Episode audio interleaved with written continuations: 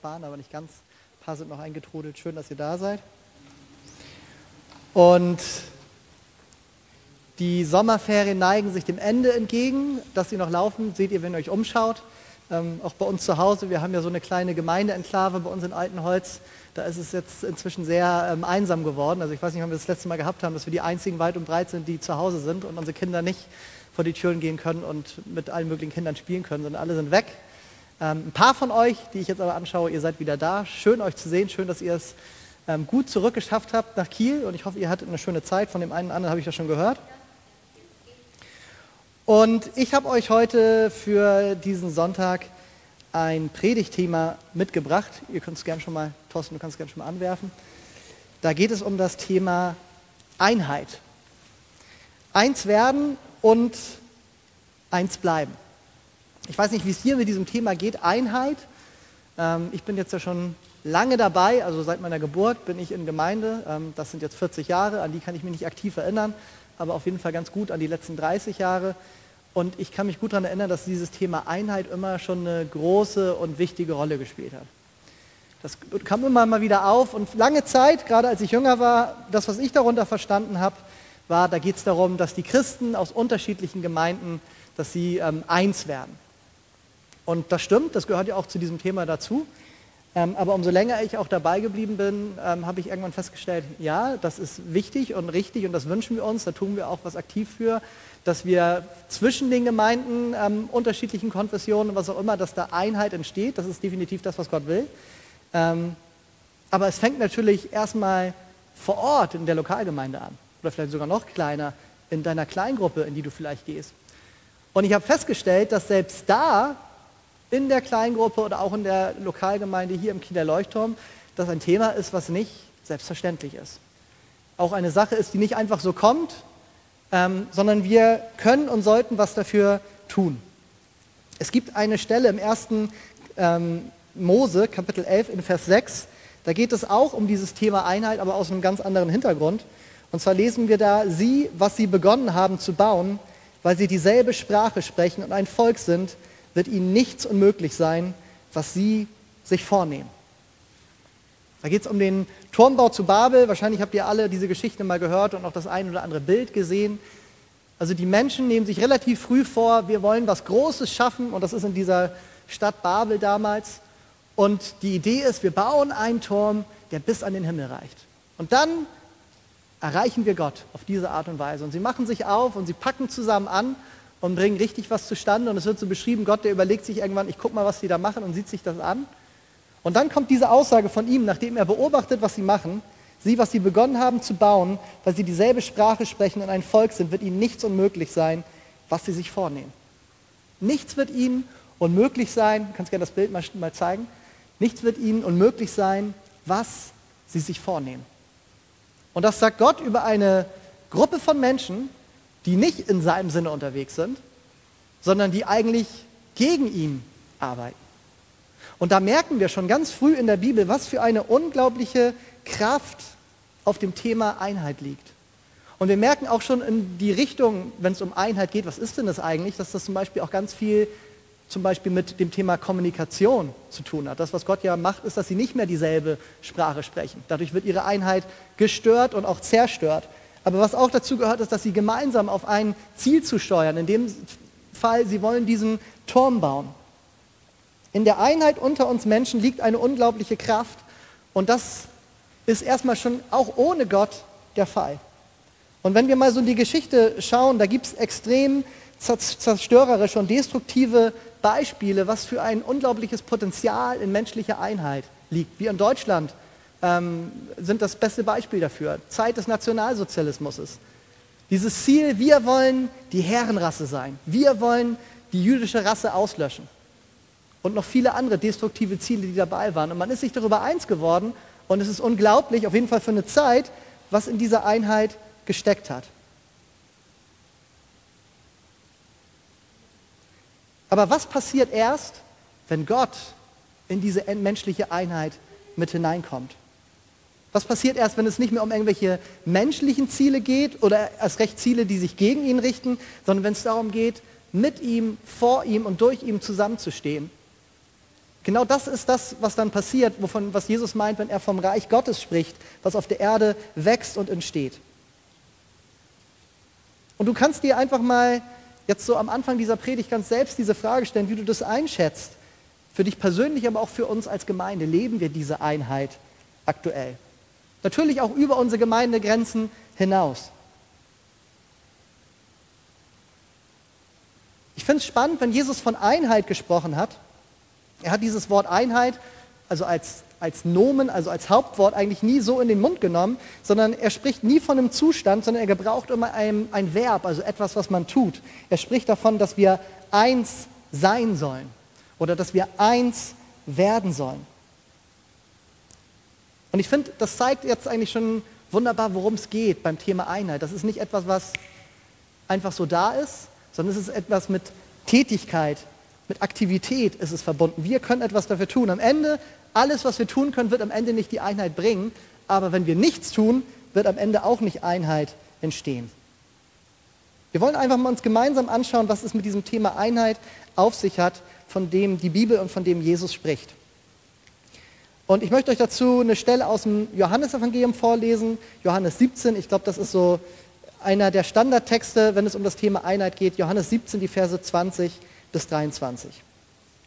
Und wir werden hier von Johannes in ein Gebet mit hineingenommen, das ist um einiges länger, was Jesus ganz am Ende seines Wirkens zum Vater spricht, aber auf eine Art und Weise also laut, dass seine Jünger mithören können, was betet er denn da eigentlich und wir dadurch auch.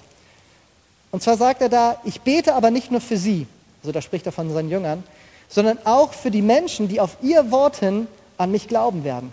Dazu gehören im Endeffekt auch wir. Ich bete darum, dass sie alle eins sind. Sie in uns, so wie du, Vater, in mir und ich in dir bin. Dann wird die Welt glauben, dass du mich gesandt hast. Die Herrlichkeit, die du mir gegeben hast, habe ich nun auch ihnen gegeben, damit sie eins sind, so wie wir eins sind. Ich in ihnen und du in mir. So sollen sie zur völligen Einheit gelangen, damit die Welt erkennt, dass du mich gesandt hast und dass sie von dir geliebt sind, wie ich von dir geliebt bin. Ich möchte noch mal kurz beten. Jesus, ich danke dir dafür, dass du heute Nachmittag hier bist, Jesus. Und wenn ich heute über dieses Thema Einheit predige, dann ist das wirklich so ein Thema, was so ganz tief in deinem Herzen ist, Jesus, was du auch wirklich bis zum Schluss einfach so deinen Jüngern mitgegeben hast. Du hast es gelebt, du hast es gelehrt, aber all das hat nicht ausgereicht, sondern du bist auch eingestanden im Gebet für deine Jünger und für uns, dass Einheit Wirklichkeit wird. Und ich danke dir, dass du bis heute an der Seite des Vaters bist. Und wir lesen in deinem Wort, dass du in Fürbitte für uns bist und dass das auch ein Thema ist, was ganz oben auf deiner Fürbitteliste ist, für dein Volk zu beten, dass sie in Einheit zusammenstehen und in Einheit vorangehen.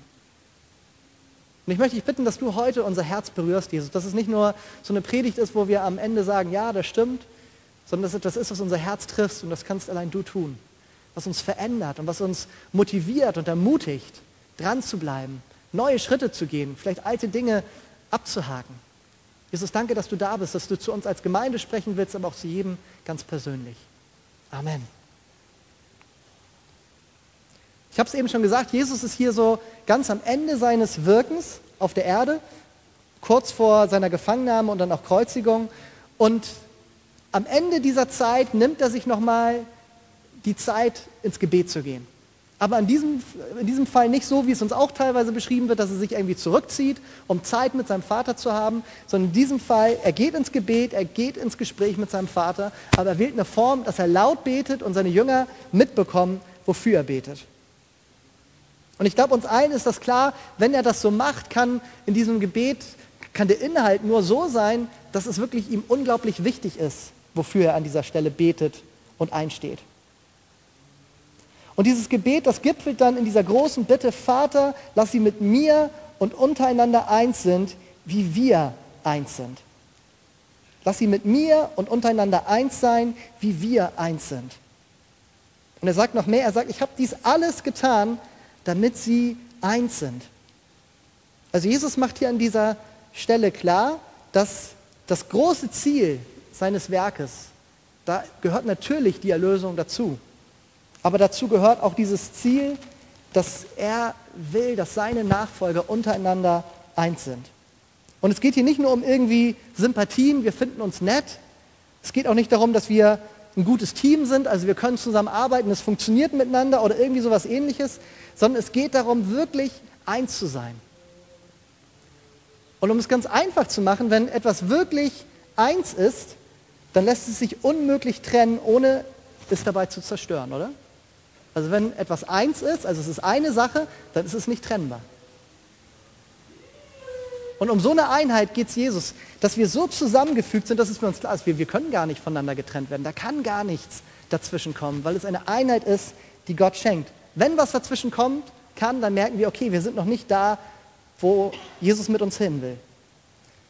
Und ich weiß nicht, wie es euch geht, aber so in dieser Formulierung, da merke ich, Jesus setzt hier einen unglaublich hohen Standard. Er sagt, wir sollen so eins sein, wie er mit dem Vater eins ist. Das ist sein Ziel für uns. Eins zu sein untereinander und mit ihm, wie er mit dem Vater eins ist. Und wenn wir uns mal anschauen, wie Jesus unterwegs gewesen ist, an einer Stelle sagt er, und das gehört ja zu diesem Thema Einheit dazu, er sagt, ich tue nichts, was der Heilige Geist mir nicht zeigt, dass ich das tun soll. Ich tue nichts aus mir selbst heraus. Es ist immer diese beständige Verbindung zum Vater da. Und jetzt sagt er, das will ich nicht nur auch für euch in eurer Beziehung zum Vater, sondern das bete ich auch, dass das in eurer Beziehung untereinander geschieht. Und wenn wir das hören, dann merken wir natürlich, das ist ein Standard, das können wir überhaupt gar nicht leisten, aus uns selbst heraus. Wie geht es dir damit? Erlebst du diese Einheit oder kennst du Zeiten oder Situationen zumindest, wo du diese Einheit erlebst? In der Gemeinde oder vielleicht auch mit einzelnen Personen? Vielleicht sogar mit Leuten aus, aus anderen Gemeinden, die aber auch Jesus nachfolgen? Ich kann mich durchaus an Zeiten erinnern, wo ich diese Einheit auch ganz bewusst erlebt habe, aber ich kann mich auch an Zeiten erinnern, wo ich gemerkt habe, okay, da fehlt mir irgendwas. Da bin ich gerade nicht da, wo Jesus ist. Und tendenziell merke ich, da haben wir viel Luft nach oben. Warum ist Jesus das so wichtig, diese Einheit für seine Nachfolger? Wofür ist es nötig? Er nennt uns hier drei Punkte, warum Einheit so wichtig ist. Und er sagt, erstens, damit die Welt glaubt, dass Gott seinen Sohn Jesus gesandt hat. Zweitens, nur wenn wir eins sind, erreichen wir Vollendung. Und drittens, damit die Welt erkennt, dass Gott uns so sehr liebt, wie er Jesus liebt. Das sind ja drei Sachen, wo ich sage, okay, wenn wir das hätten, das wäre doch was, oder? Die Welt glaubt, dass Gott seinen Sohn Jesus gesandt hat. Das ist doch das, wofür wir beten. Menschen sollen das erkennen, was wir bereits erkennen durften. Vollendung erreichen. Das ist ganz, das ist, dass wir merken, da fehlt nichts mehr. Wünschen wir uns doch, oder? Und dass die Welt erkennt, dass Gott uns so sehr liebt, wie er Jesus liebt. Dass die Menschen das sehen. Ganz egal, ob sie ihn schon kennen oder nicht, aber sie sehen, er liebt uns so sehr, wie er Jesus liebt. Ich würde mal sagen, wenn wir die drei Dinge erreicht haben, was brauchen wir noch mehr? Dann geht's ab, oder? Und jetzt können wir uns natürlich die Frage stellen, ja gut, was hat denn das aber jetzt am Ende mit Einheit zu tun? Warum brauchen wir das dafür, damit das erreicht wird? Ich kann euch das nicht logisch beantworten. Ich könnte wahrscheinlich da was konstruieren, aber muss ich gar nicht. Das, was wir hier sehen, ist eine geistliche Gesetzmäßigkeit. Jesus, der stellt ein Stück weit, sage ich mal, wie eine Gleichung auf. Wenn ihr das habt, dann werdet ihr das bekommen. Und in dem Fall ist es, dass er sagt, wenn diese Einheit in eurer Mitte wirksam wird, dann werdet ihr genau das erleben. Ihr werdet merken, wie Menschen im Endeffekt, das ist ja das, was daraus passiert, sie erkennen Jesus und sie bekehren sich. Ihr werdet merken, wie ihr auf einmal merkt, wir sind da, wo Gott uns haben will. Es ist eine Vollendung da. Es ist nicht immer dieses Gefühl, es fehlt irgendwie noch was. Wenn ihr zusammenkommt in eurem persönlichen Leben mit Gott, in euren Gottesdiensten, wo ihr immer unterwegs seid. Ihr werdet auf einmal leben, die Welt erkennt, Jesus liebt uns, aber er liebt auch sie. All das sind Dinge, die Jesus an dieser Stelle verknüpft mit diesem Thema Einheit. Das heißt, wenn wir, wir können sonst noch was tun, Programme, irgendwelche Ziele, die wir uns setzen, uns megamäßig anstrengen. Wenn wir dieses Thema Einheit verpassen, dann wird das alles nicht zum Ziel gelangen. Wir werden nichts wirklich Großartiges erleben können, solange wir solch eine Einheit nicht leben oder zumindest anfangen, in solch einer Einheit zu leben. Und da stellt man sich natürlich die Frage, okay, wie kommen wir denn jetzt dahin? Weil menschlich gesehen scheint das ja wirklich unmöglich. Eins sein untereinander, wie Jesus mit dem Vater eins geworden ist. Und dann erst in der größeren Gemeinde, wo ich merke, vielleicht kriege ich das mit einzelnen Leuten eigentlich schon nicht richtig hin, aber jetzt mit fünf, mit zehn, mit 20, mit 50 oder noch mehr. Und ganz klar, Ich glaube, das Erste, was es braucht, und deswegen macht Jesus das ja auch, ist es natürlich, dass wir dafür beten. Jesus stellt sich nicht hin und sagt, okay, Leute, das ist das Rezept, sondern er betet dafür. Wenn Jesus der Meinung ist, das ist so wichtig, dass ich dafür bete, sind wir, glaube ich, gut beraten, dass wir auch anfangen, dafür zu beten. Und da darfst du dich selber fragen, okay, wie oft ist das in deiner Gebetszeit Thema, um Einheit zu beten? Für uns als Gemeinde, für deine Kleingruppe und darüber hinaus. Aber es bleibt nicht nur beim Beten, es gibt auch ganz praktisch Dinge, die wir tun können. Und ich habe euch heute drei mitgebracht, bestimmt könnte man auch mehr nennen. Ähm, und das sind alles Dinge, die Jesus seinen Jüngern eigentlich unmittelbar vor dieser Gebetszeit mitteilt. Also als es so zum Ende zugeht im Johannesevangelium finden wir noch so einige Lektionen, die Jesus seinen Jüngern mitgibt. Und drei finde ich ganz entscheidend, ähm, wenn es um dieses Thema Einheit geht, wenn wir uns die Frage stellen, okay, was können wir darüber hinaus tun, über das Gebet hinaus? Das Erste, was ich gefunden habe, ist dieses Thema Dienen. In Johannes 13, in den Versen 12 bis 17, da lesen wir Folgendes. Nachdem Jesus seinen Jüngern die Füße gewaschen hatte, zog er sein Obergewand wieder an und kehrte an seinen Platz am Tisch zurück. Versteht ihr, was ich eben getan habe, als ich euch die Füße wusch? fragte er sie. Ihr nennt mich Meister und Herr und das mit Recht, denn ich bin es. Wenn nun ich, der Herr und der Meister, euch die Füße gewaschen habe, sollt auch ihr einander die Füße waschen. Ich habe euch ein Beispiel gegeben, damit auch ihr so handelt, wie ich an euch gehandelt habe. Denkt daran, ein Diener ist nicht größer als sein Herr und ein Bote ist nicht größer als der, der ihn sendet. Ihr wisst das jetzt alles. Glücklich seid ihr zu nennen, wenn ihr auch danach handelt. Ihr wisst das jetzt alles. Glücklich seid ihr zu nennen, wenn ihr auch danach handelt. Da hakt sie oft dran. Also ich glaube, die Dinge, die ich euch heute nennen werde, die meisten von euch werden nicht sagen, das habe ich ja noch nie gehört sondern wir merken, da, wo wir am meisten herausgefordert sind, ist, ist nicht nur zu wissen, sondern auch, ist nicht, auch nicht nur zu tun, sondern darin zu leben. Jesus wäscht seinen Jüngern die Füße und das ist eigentlich so die letzte aktive Handlung, die er im Johannesevangelium tut, bevor er ans Kreuz geht.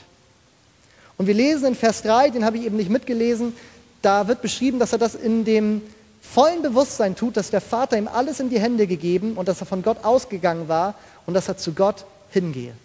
Also ihm war hundertprozentig klar, ich bin der Sohn Gottes. Mir ist alle Macht gegeben im Himmel und auf Erden.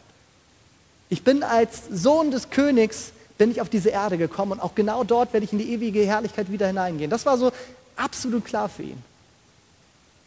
Und seine Reaktion ist aber nicht zu sagen, okay Leute, hey, hört mal, wer ich bin.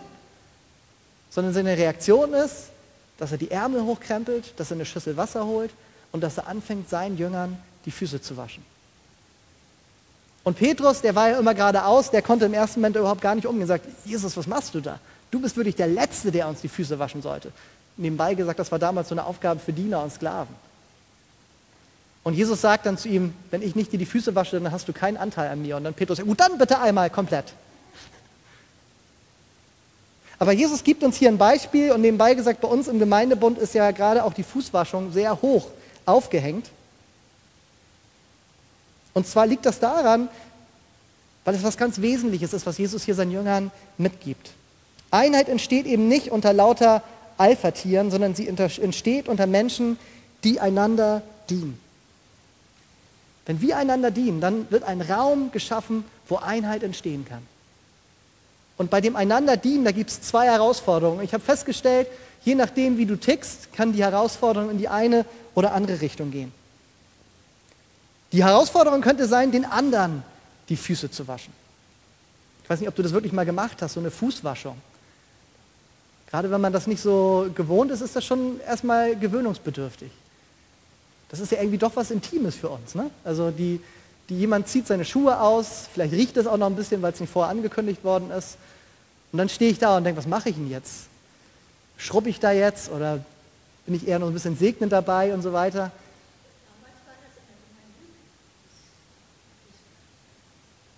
Also das ist schon was Besonderes.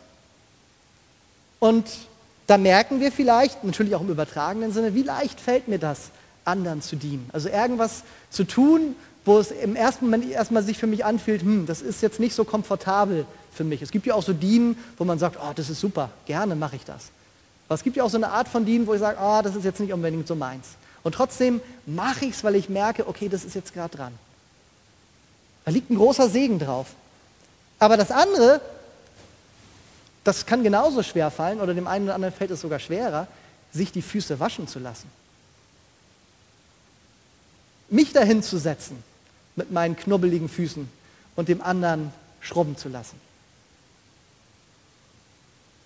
Und auch da natürlich wieder im übertragenen Sinne, dass andere Menschen mir in irgendeinem Bereich, wo ich sage, das fühlt sich für mich intim an, ich lasse es zu, dass sie mir dienen dürfen. Ich lasse mir helfen. Und am Ende gehört beides zusammen und beides ist eine Grundvoraussetzung dafür, dass wir eins sein können. Und wir merken, das funktioniert natürlich nicht, wenn Gemeinde am Sonntag, in unserem Fall Nachmittag stattfindet und sonst nicht. Da kriegen wir das nicht hin. Vereinzelt auch schon, aber dieses, dass wir einander dienen auf eine intime Art und Weise, das ist eher so, passiert mal, aber das ist jetzt nicht so einfach, einfach am Sonntag. Da brauchen wir mehr Zeit miteinander, da braucht es persönlichere Begegnungen. Da reicht noch nicht mal auch ein zusätzliches Kleingruppentreffen, das braucht mehr dafür. Wie siehst du dich selbst als, ähm, in der Gemeinde? Würdest du sagen, ich bin Diener oder sagst du eher, ich bin Macher? Oder bist du vielleicht auch eher, dass du sagst, ich konsumiere einfach nur? Und wir merken, und das ist jetzt nur eine Stelle, es gibt viele andere, Jesus redet immer wieder darüber, Gott segnet ganz besonders die, die ein dienendes Herz haben. Denn darum geht es ja am Ende. Es geht ja nicht nur um die Tätigkeit des Dienstes, sondern dass es vom Herzen kommt, weil ich da was erkannt habe, wie Jesus diese Lektionen seinen Jüngern gibt. Da steckt so ein Segen drin, das ist das Herz Jesu, dass ich diene, aber dass ich mir auch dienen lasse. Dort, wo wir als Nachfolger Jesu auch ganz praktisch einander dienen, da ist ein Ort, wo Einheit entstehen kann. Und vielleicht mach es doch mal ganz praktisch heute, aber auch in der nächsten Zeit, dass du dir jeden Tag neu fragst, okay, wo schenkt Gott mir heute eine Gelegenheit, dass ich jemanden dienen kann? Aber wo ist vielleicht auch heute eine Gelegenheit, dass ich es zulassen kann, dass jemand anderes mir dienen kann? Okay, erster Punkt, um diese Frage zu beantworten, was können wir tun, um Einheit zu ermöglichen, dienen. Das Zweite, was ich euch mitgebracht habe, und das ist ähm, auch ein Punkt in meiner letzten Predigt gewesen, als es um dieses Thema ging, Gott der Herr gab uns keinen Geist der Furcht, sondern Geist der Liebe, der Kraft und der Besonnenheit. Auch heute in dieser Predigt will ich dieses Thema Liebe nennen, aber ich habe ganz bewusst diesen Punkt nicht Liebe genannt, sondern Lieben. Also etwas, was wir tun. Johannes 13, 34 bis 35, da sagt Jesus, ich gebe euch ein neues Gebot. Liebt einander, ihr sollt einander lieben, wie ich euch geliebt habe. An eurer Liebe zueinander werden alle erkennen, dass ihr meine Jünger seid. Und ihr merkt das, wenn ihr die Predigtext aufmerksam verfolgt habt. Jesus benutzt hier fast die gleichen Formulierungen, wie er es dann später auch im Gebet zu seinem Vater tut. Ich habe euch mal so einen kleinen Merksatz mitgebracht. Wir können einander dienen, ohne einander zu lieben, aber wir können nicht einander lieben, ohne einander zu dienen.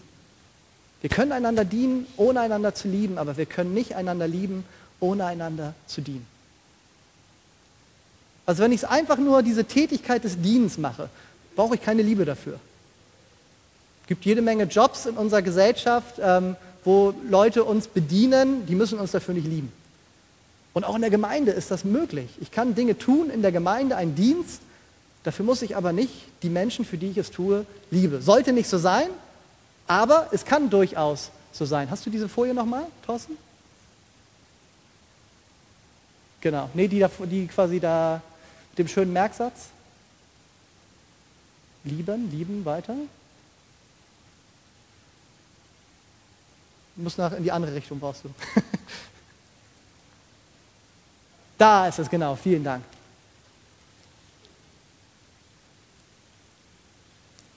Das echte Leben mit Jesus ist an jedem Punkt mit Liebe ausgefüllt. Also so soll es zumindest sein. Und wenn wir Liebe untereinander haben, dann werden alle erkennen, dass wir Jesu Jünger sind. Das ist das beste Mittel der Evangelisation, dass wir Liebe untereinander haben.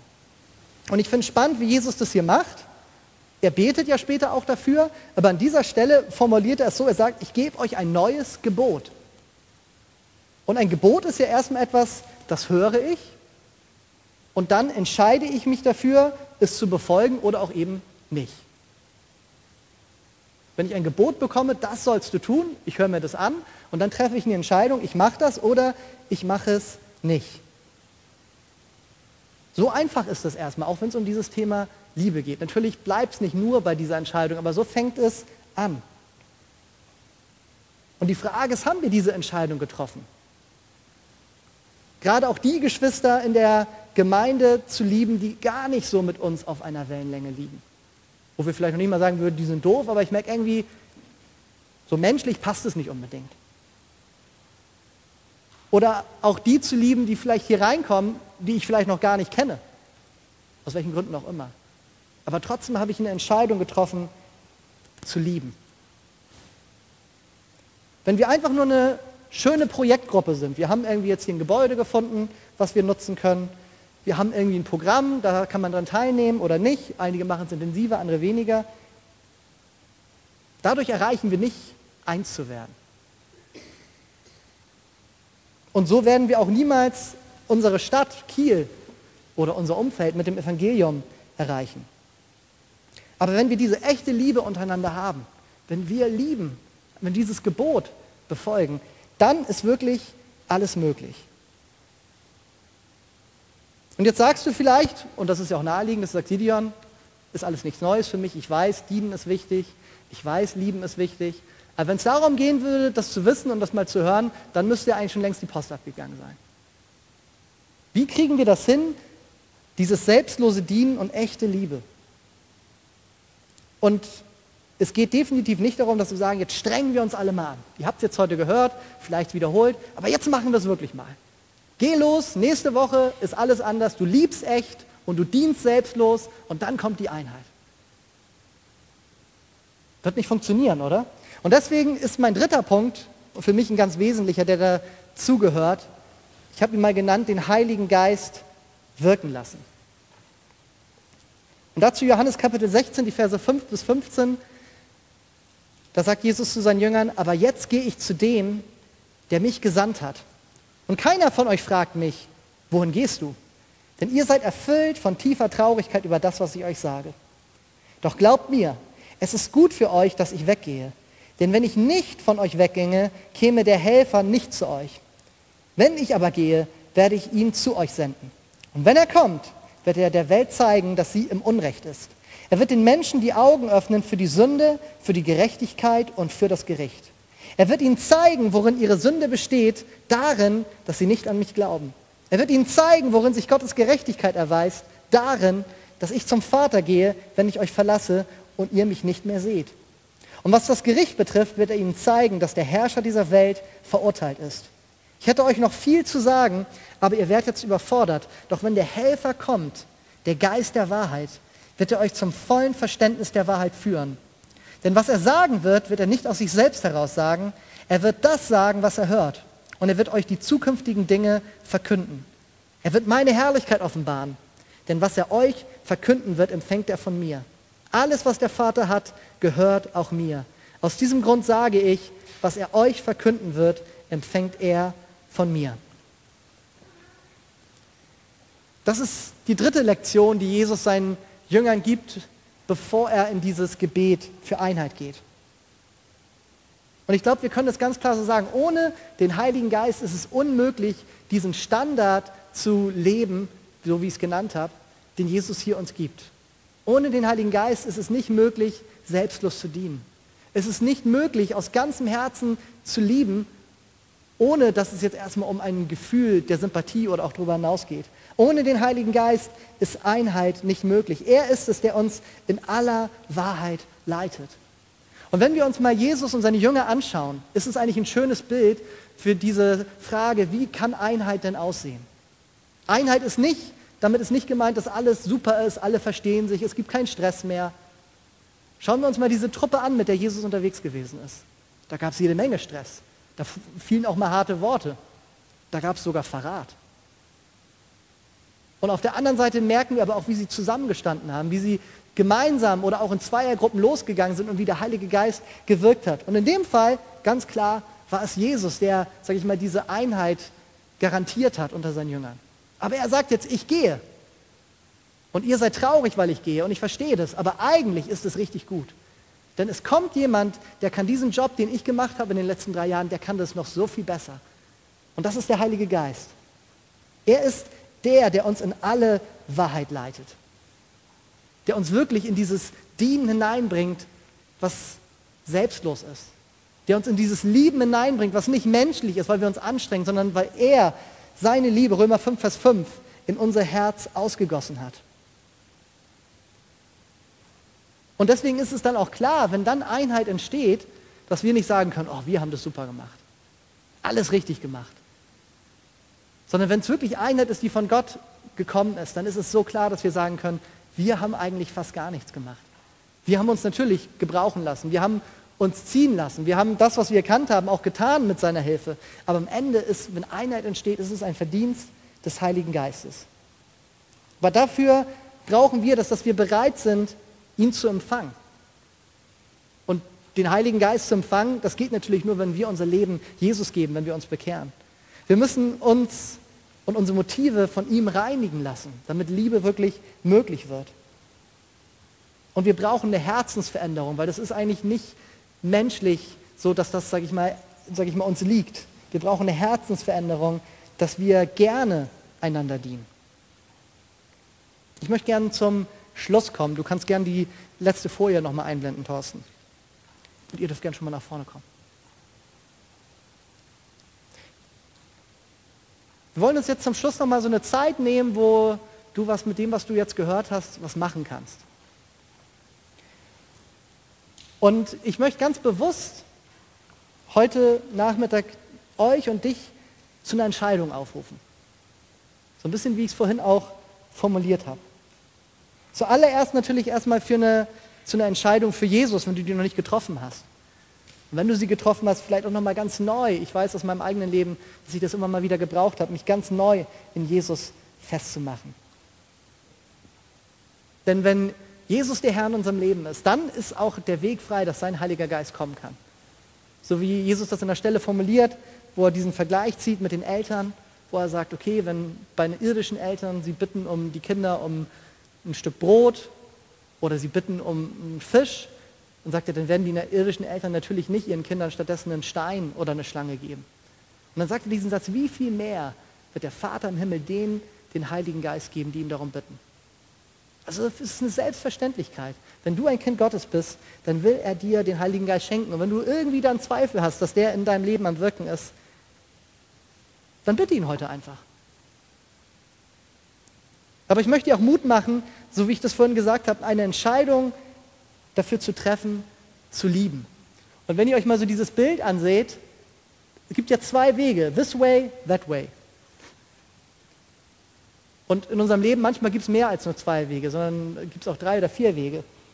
Bei diesen Sachen ist es so, da kann man es tatsächlich relativ einfach machen. Wenn ich mich nicht entscheide, dafür zu lieben, dann gehe ich in eine andere Richtung. Und das wird auch eine Richtung dann sein, wo Einheit nicht möglich ist. Wie kann ich mich zum Beispiel dafür entscheiden, nicht zu lieben? Würde jeder vielleicht sagen, na gut, wer macht es schon? Wenn ich zum Beispiel Unvergebenheit in meinem Leben zulasse, ist das eine Entscheidung, nicht zu lieben. Und ich mache dir Mut, triff mit der Hilfe des Heiligen Geistes heute diese Entscheidung, diesem Vertrauen, dass er dir helfen wird. Und als letztes triff eine Entscheidung zu dienen, aber auch dir dienen zu lassen. Und frag dich ganz praktisch heute, aber vielleicht auch einfach mal so in der Woche, die vor dir liegt, nimm dir das vielleicht mit, vielleicht schreibst du dir die drei Punkte sogar auf und hängst sie im Spiegel oder wie auch immer. Diese Frage, okay, wie kann das in meinem Leben wirksam werden. Nicht in dem Sinne, ich mache es jetzt mal, sondern im Sinne, dass ich dem Heiligen Geist die Möglichkeit gebe, dass ich darin wachsen darf. Wachsen darf in der Liebe, wachsen darf darin zu dienen, aber auch wachsen darf darin, dass ich das nicht selber versuche, sondern dass ich dem Heiligen Geist die Möglichkeit gebe, dass er wirken kann. Wir nehmen uns jetzt eine Zeit für Lobpreis, aber bevor wir das machen, will ich eine Sache mit euch ganz praktisch machen. Und zwar, ihr dürft alle jetzt mal aufstehen. Sofern ihr könnt. Und was ihr jetzt braucht, ist, ihr müsst jemanden bei euch in der Nähe haben, sondern auch wenn ihr es vielleicht nicht mögt, heute bitte ich euch, fasst doch einander an den Händen. Müsst nicht eine lange Schlange machen, aber dass ihr mindestens eine Person habt, mit der ihr im wahrsten Sinne des Wortes verbunden seid. Weil das ist ein schönes Bild. Genau darum es geht, wenn wir uns von Gott verbinden lassen und Einheit entstehen. Das, was ihr jetzt seht, das ist das, was innerlich natürlich entstehen soll. Das ist manchmal ein bisschen schwieriger als nur ich nehme jemanden an den Händen. Aber trotzdem machen wir es mal so praktisch. Und ich möchte euch einfach mit euch, bevor wir jetzt gleich nochmal in den Lobpreis gehen, einfach so ein Gebet beten, was wir einfach alle kennen. Ähm, und das ist das Vaterunser. Und ähm, ich werde danach gar nicht groß beten, sondern wir machen das jetzt zusammen. Danach gehen wir gleich in Lobpreis und dann kannst du die Sachen nochmal mit Gott ganz persönlich besprechen. Ich leg den Start. Vater unser